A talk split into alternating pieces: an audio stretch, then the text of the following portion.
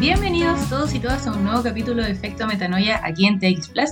Soy Daniel Elster, me acompaña como siempre Rosario González y hoy tenemos un invitado especial que es Martín del Río, fundador de la plataforma Ladera Sur, que para nosotros en Metanoia ha sido una gran inspiración desde el comienzo y vamos a hablar de uno de los temas centrales de Metanoia como lo es el rol de la comunicación en la sostenibilidad. Pero antes de empezar, queremos agradecer también a los proyectos que se han sumado a impulsar el efecto metanoia, es decir, a nuestra exploración de un hábitat más armonioso y sostenible, como lo son la Reserva Biológica Willow Willow y la consultora de acción climática Implementación. Hola Martín, hola Rose, ¿cómo están? ¿Qué tal el lunes?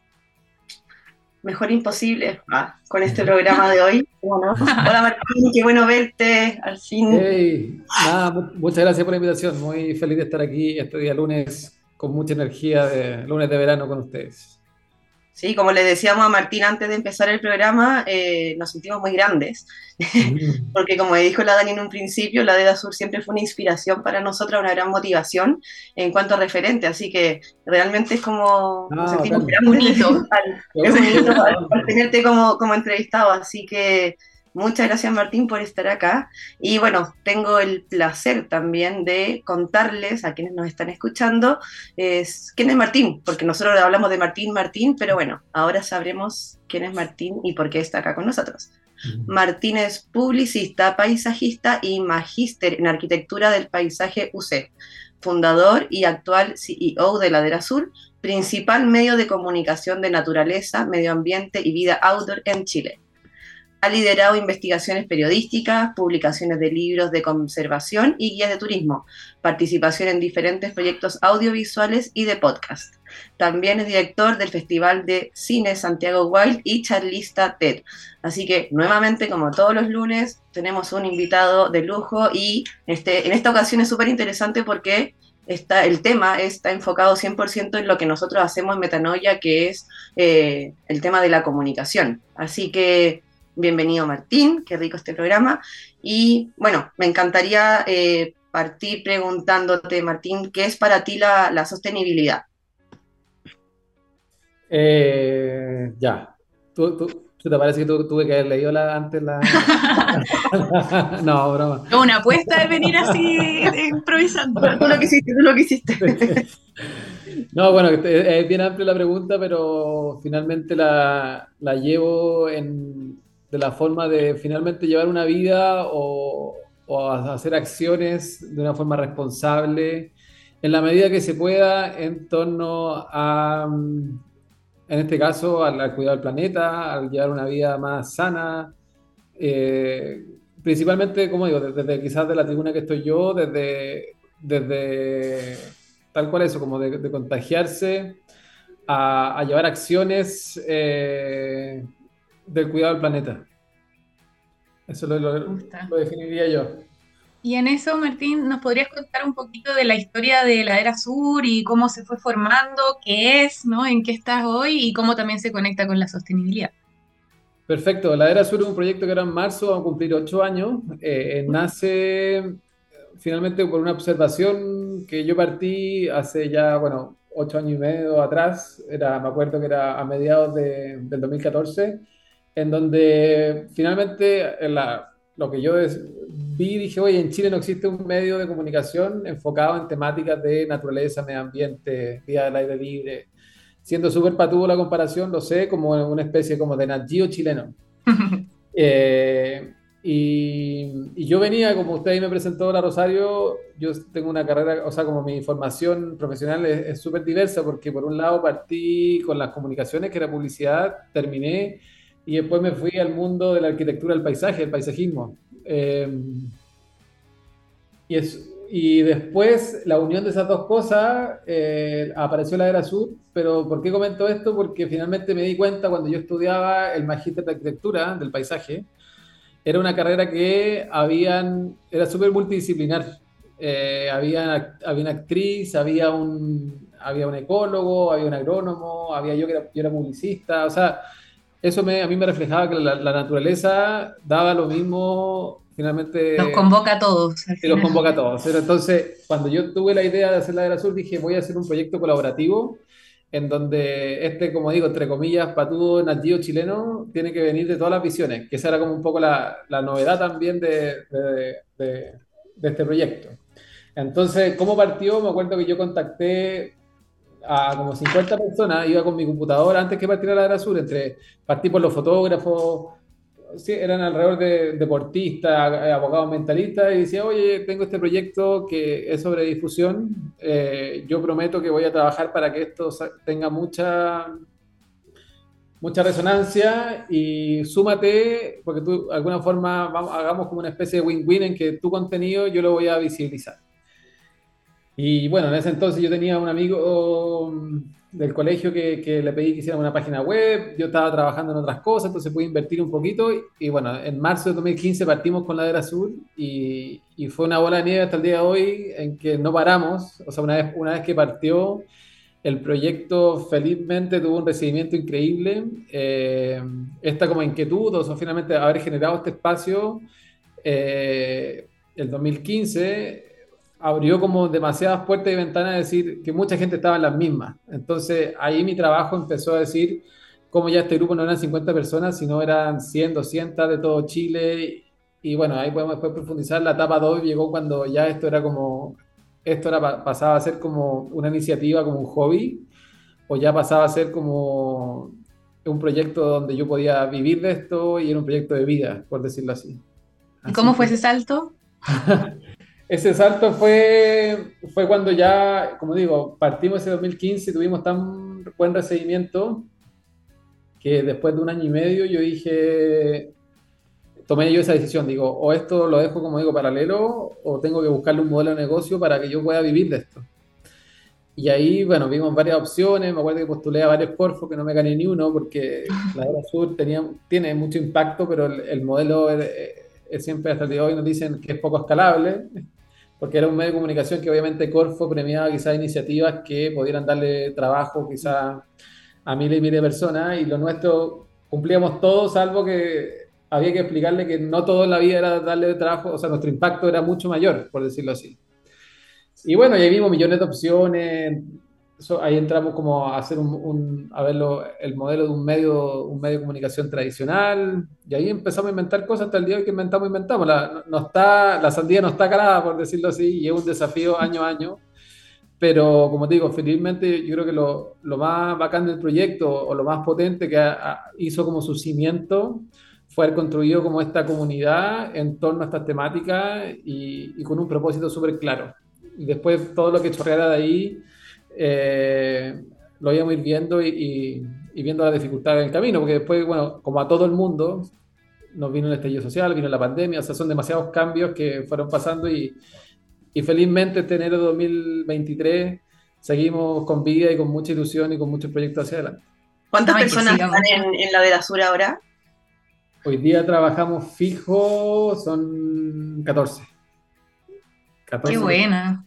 ¿No? Y, eh, resuena mucho en nosotros y creo que la Rose va a estar muy de acuerdo conmigo en tu historia con nosotros, a pesar en otra escala, claramente, entonces hasta el 2015, nosotros el 2020, pero realmente hay, hay una unión mayor de la que ya sabíamos con Metanoia, porque bueno, nosotros lo que lo fundamos somos tres y todos desde las comunicaciones. Tuvimos esta conversación de cómo cómo desde nuestra vereda podemos realmente ser un aporte a la naturaleza, o sea, lo que nos convocaba a nosotros también en la naturaleza, lo que decías tú, ¿no? O sea, independiente de la disciplina, yo soy periodista, la Rose es publicista y Mao es diseñador, y era como, necesitamos encontrar la manera de, exponer que es necesario colaborar y que es necesario tener una relación diferente con la naturaleza. Y ahí Metanoia empezó con esto también, del, mundo colaborativo, en, unir disciplinas, en relacionarse de otra forma, en cuestionar, en reflexionar, y de ahí que sale también este programa, Efecto Metanoia.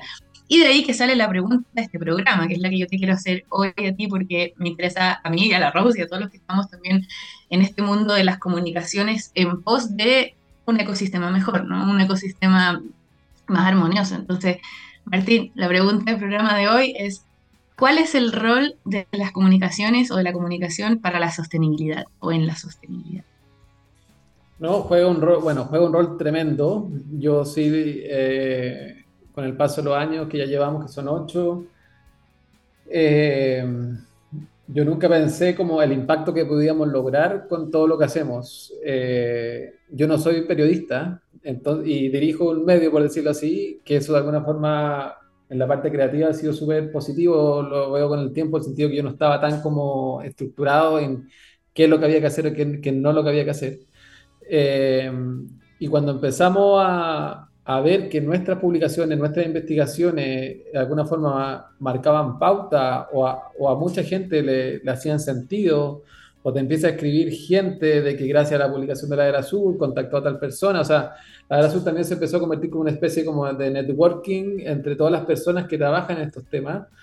Eh, ahí te das cuenta que, que los medios de comunicación tienen poder, o sea, de alguna forma es real y, y, el desafío nuestro, que ha sido como yo creo que la etapa que estamos ahora, que es como profesionalizar este medio, es ver que obviamente quizás esa influencia que uno tiene, ese poder que uno tiene, tiene que llevarlo de la mejor manera y obviamente en estas temáticas que eh, de alguna forma yo creo que a usted también debe ser difícil que están de moda, porque uno sabe que el verde, entre comillas, está de moda, pero igual a la, a en la hora final cuesta ponerlo en pauta y cuesta que la gente realmente lo lleve a, a acciones reales.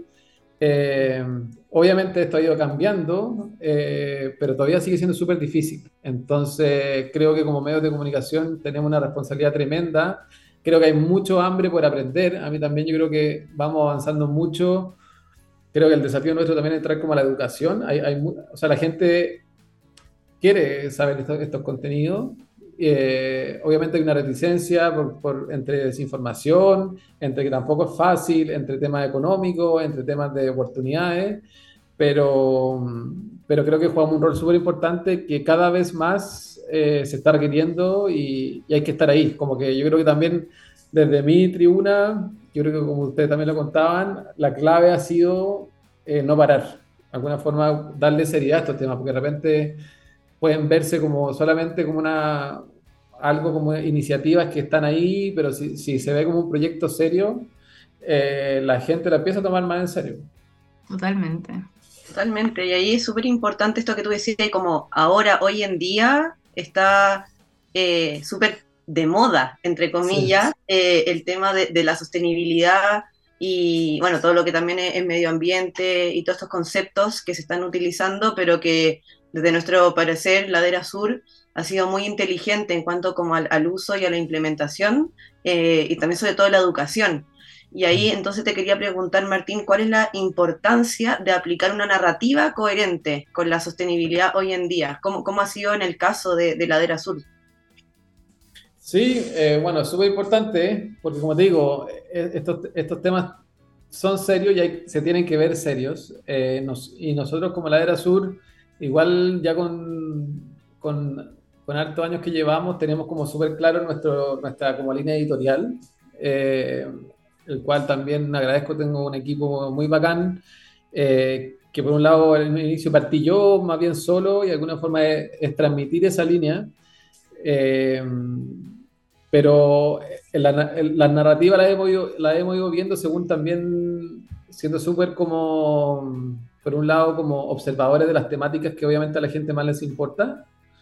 Eh, en ese sentido estamos súper como eh, constantemente atentos qué es, qué es lo que funciona o qué, qué, qué cosas tienen más atracción que otros temas y eh, ahí viene como toda la creatividad que yo creo que también tratamos que nos caracterice y que tenga un súper lindo diseño. Y, que, y, que, y, y, yo creo que el objetivo de la Era Azul también ha sido como tratar de chasconear o, o, entre comillas, también taquillar temáticas de, en este caso, que son la ciencia, la academia o los nichos. Como que yo creo que también es el desafío de ustedes, de nosotros, como de hay que sacarlo de esos nichos porque esa es la única forma que, que estos temas avancen.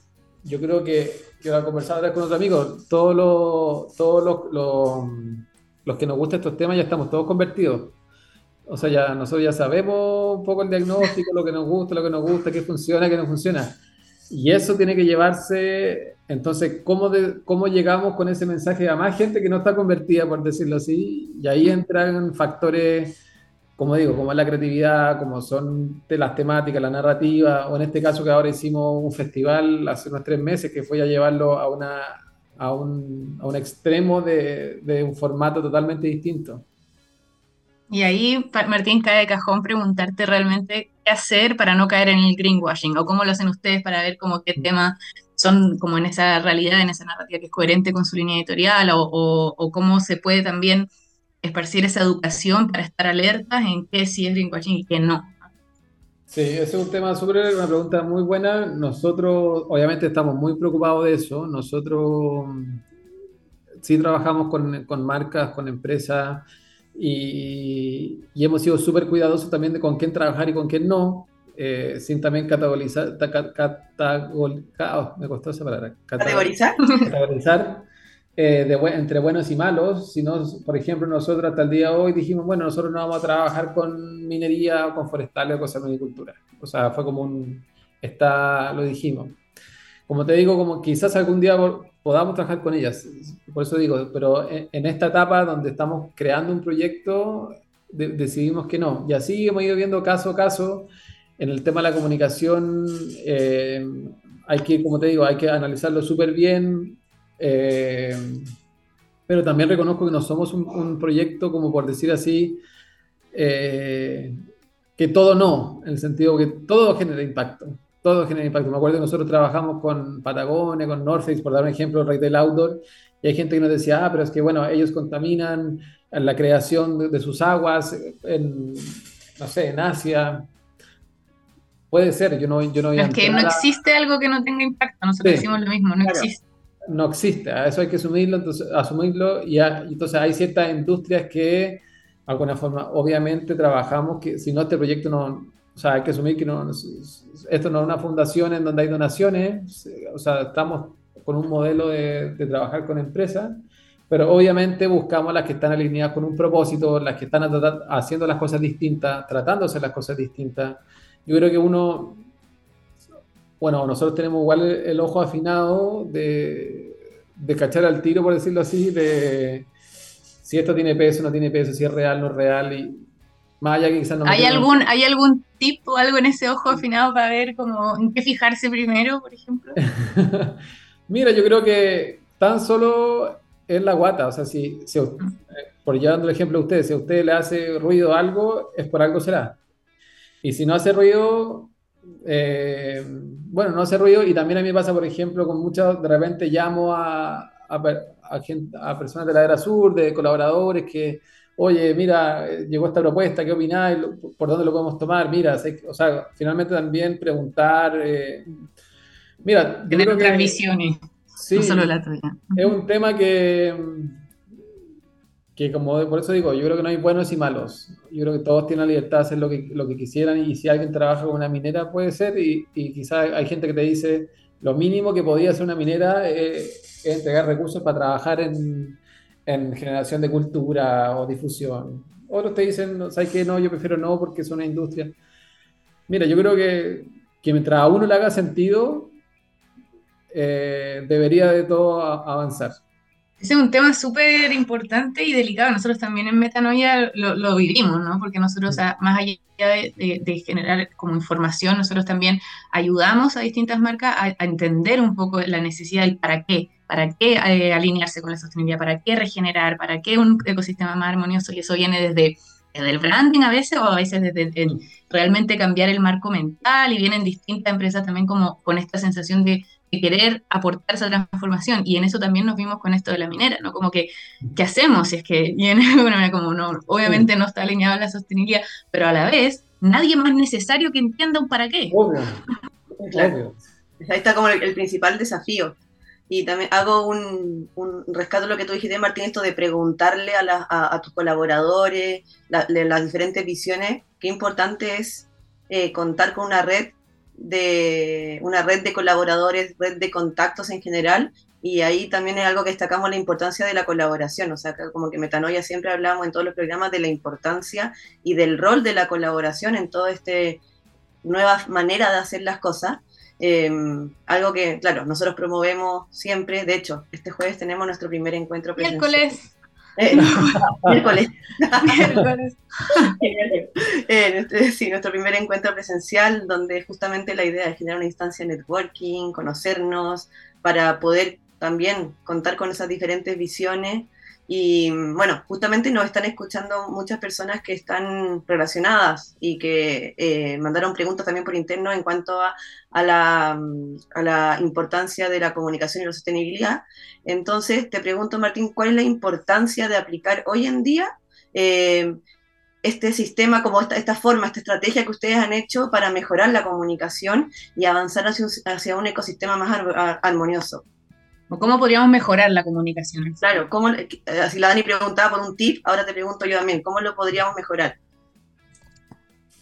Entonces, como para otros proyectos puedan como también hacerlo y avanzar así.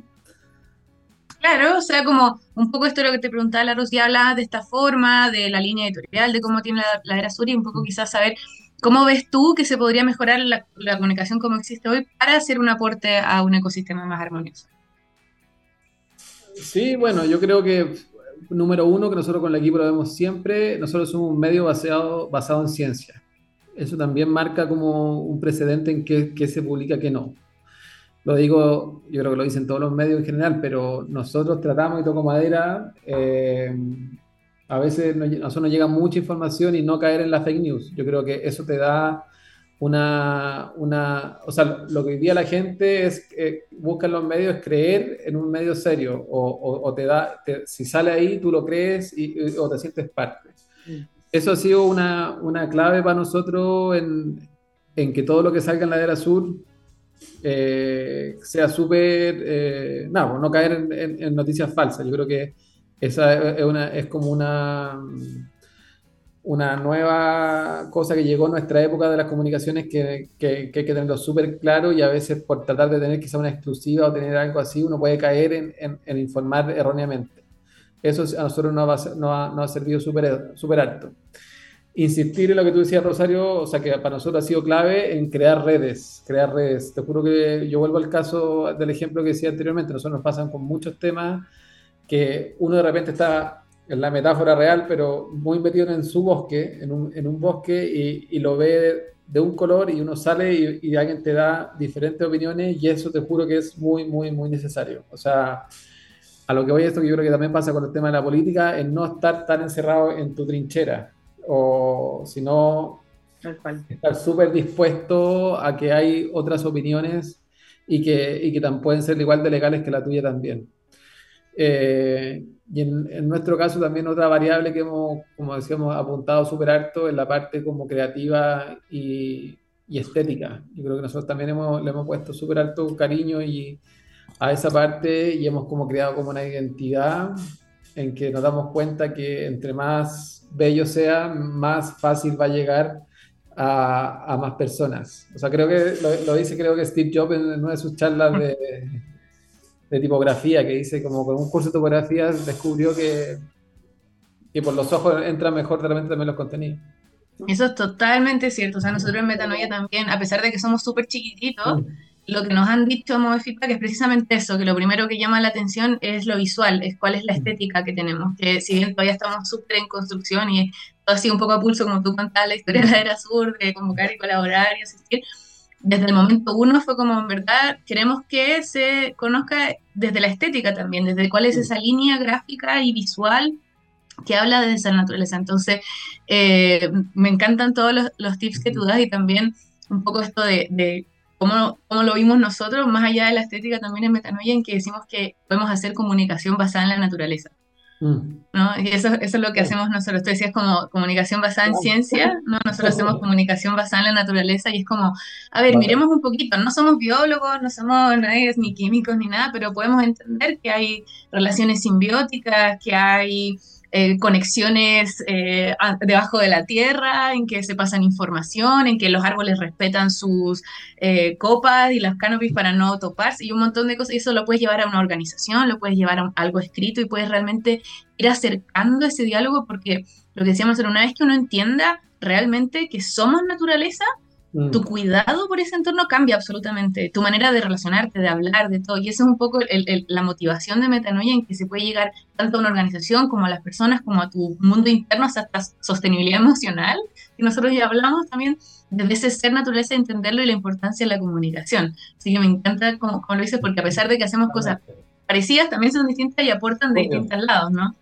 Y ahí, Dani, también en ese, en ese mismo pensamiento, reflexión, es que siempre invitamos y con quienes podemos hablar a entregarse un momento, una pausa de reflexión. Nosotros ahí, Martina, hablamos de la pausa metanoia. Metanoia significa la profunda transformación del ser en griego. Entonces, el efecto metanoia es el efecto transformador que queremos generar en, en la persona y en la sociedad. O sea, ahí siempre invitamos a darse, no sé, ciertos minutos para reflexionar o segundos frente a algún posible hábito, no sé, o frente, no sé, momentos de compra. A las fake news, incluso. claro, a las fake news, en, en, qué realidad eh, queremos generar. Eh, y ahí también invitamos a todos y a todas a que, a que se den un minuto de reflexión antes de tomar una decisión, antes de relacionarme con alguien, el cómo me relaciono y como decía la Dani, entender el para qué el para qué también para nosotros es clave en cuanto a esta construcción de narrativa alineada a la, a la sostenibilidad. Así que, como dice la Dani, también estamos muy em, alineados, Martín, con la de la zona. Y em, me gustaría ahí también preguntarte algo más, eh, más volado. Más pero pero ¿cómo te sientes naturaleza o cómo es tu relación con la naturaleza, Martín? Nosotros siempre hablamos de que somos naturaleza, entonces nos encantaría saber eh, tú cómo te sientes naturaleza. Esto es una respuesta muy metanoia, así que esa pregunta muy metanoia. No, o sea, bueno, yo me siento naturaleza sí, totalmente. Eh, obviamente, cuando me siento, me siento más naturaleza cuando me doy cuenta que soy parte como de un ecosistema. O sea, voy a un lugar y, y me doy cuenta, o sea, que yo soy parte de, este, de, todo lo que habita acá y si yo genero algo, genero impacto y somos parte como de esta cadena. Eh, eso trato como constantemente de, de, darme cuenta, no sé, desde que abro la llave del baño y sale agua, pienso esta agua viene de un río que viene de un glaciar, o sea, como constantemente estoy, ese es como mi, mi pensé que de, que de que somos parte y por eso también está como en lo llevo a la ladera azul ya a, a, que hay gente que no entiende eso. Entonces, como que esas son, mi, son también mi, mi energía de, de, seguir con este proyecto fuerte, porque todavía hay una, una gran pega de, de, dar a entender ese concepto de que somos naturaleza. Mm. Eh, Totalmente, y ahí también decíamos que eh, es raro igual que todavía estemos en un momento que hay que convencer a la gente que hay que cuidar la naturaleza, ¿no? Como... Sí, pero es que hay que pensar que quizás las ciudades el humano construyó tanta la, la tecnología o tanta hizo, una, hizo un nuevo hábitat que, que hizo como que ese, ese, vínculo se cortara. Mm. Porque estaba, como te digo, está la llave, está ahí, está la farmacia, está la, la comida del supermercado, entonces como que se, como digo, no, no, es parte de, de, nuestra evolución que pasó eso y ahora creo que la misión nuestra de los que trabajamos en estos temas, lo que nos gusta o los lo que tienen alguna sensibilidad con la naturaleza es justamente eso, es, volver a, a, a, crear ese vínculo, porque, bueno, ahora habitan más personas en ciudades que en las zonas rurales, entonces... Va a ser cada vez más. Sí, va a ser cada vez más, entonces yo creo que ahí está la misión, en, traer de nuevo el verde a la ciudad, traer, y, y, entender que somos parte de, de, de una cadena, que somos, somos un elemento más el día que, pase eso, también vamos a respetar a los animales, vamos a respetar, eh, no sé, todo, todo lo que convivimos, con todo lo que convivimos. Me encanta, creo que no hay mejor manera de ir cerrando esta entrevista que con esa reflexión que es 100% metanoia, o sea, todo esto tú vas a leer y te vas, a, decir como, oh, esto lo sacaron de mí, no, no, no, esto viene de siempre lo hemos Es el tipo de contenido que, de reflexiones, como decimos siempre, queremos que salgan con más preguntas que, respuestas. Entonces un poco eso de, que también mm, nos dimos cuenta que a veces no, no, es que, no es que se rompió un vínculo, sino que se dejó de ver, se dejó de ser visible ese vínculo y un poco la misión de Metanoia es retomarlo, ¿no? Volver a También dejarlo súper claro que, y sin culpa, también yo mm. tratamos de como que más allá que uno haga denuncia y cosas como decir, bueno, el humano evolucionó en eso y ahora es que nos tocó a nosotros, nuestra generación, ser la generación puente, que yo le llamo, como, o lo he escuchado también, que es como a nosotros nos tocó volver a, vincularnos. Me encanta, eso, eso sí te lo vamos a robar para trabajarlo, pero muchas gracias. Y te dejo invitado tanto a ti como a todos los que nos están escuchando, lo que decía la Rose, tenemos nuestro encuentro este miércoles, que es un Beer and Talk, vamos a tener una cervecita a las 7 de la tarde en la tienda Planta Vida en Vitacura para poder conversar sobre la importancia de la colaboración, para conocer más de la red Metanoia, así que súper invitados, los que quieran ir, que nos sigan en arroba efecto metanoia y ahí se pueden inscribir, es gratuito y sería increíble contar con más gente que también se sienta convocada, como decíamos, por estos temas. Así que Martín, te agradezco demasiado, es un real honor poder conocerte, aunque sea digitalmente, y espero que puedan surgir más cosas entre Ladera Sur y Metanoia. Gracias Martín y gracias Rose. Gracias por la invitación, eh, quería decir eso como lo importante, lo que tú decías de la última pregunta, Martín, eh, es el cuestionarnos las cosas con fácil acceso. Mm. Como todo esto del agua, de todo eso, hoy estamos, todo es muy rápido y todo muy de fácil acceso. El hecho de esta pausa metanoia que decíamos antes de cuestionarnos, creo que va a ayudar un poco más a, entender y a, sentirnos parte de un ecosistema, como todos como sentirnos naturaleza. Así que muchas gracias, que tengamos una muy buena semana. Igualmente, gracias por la invitación.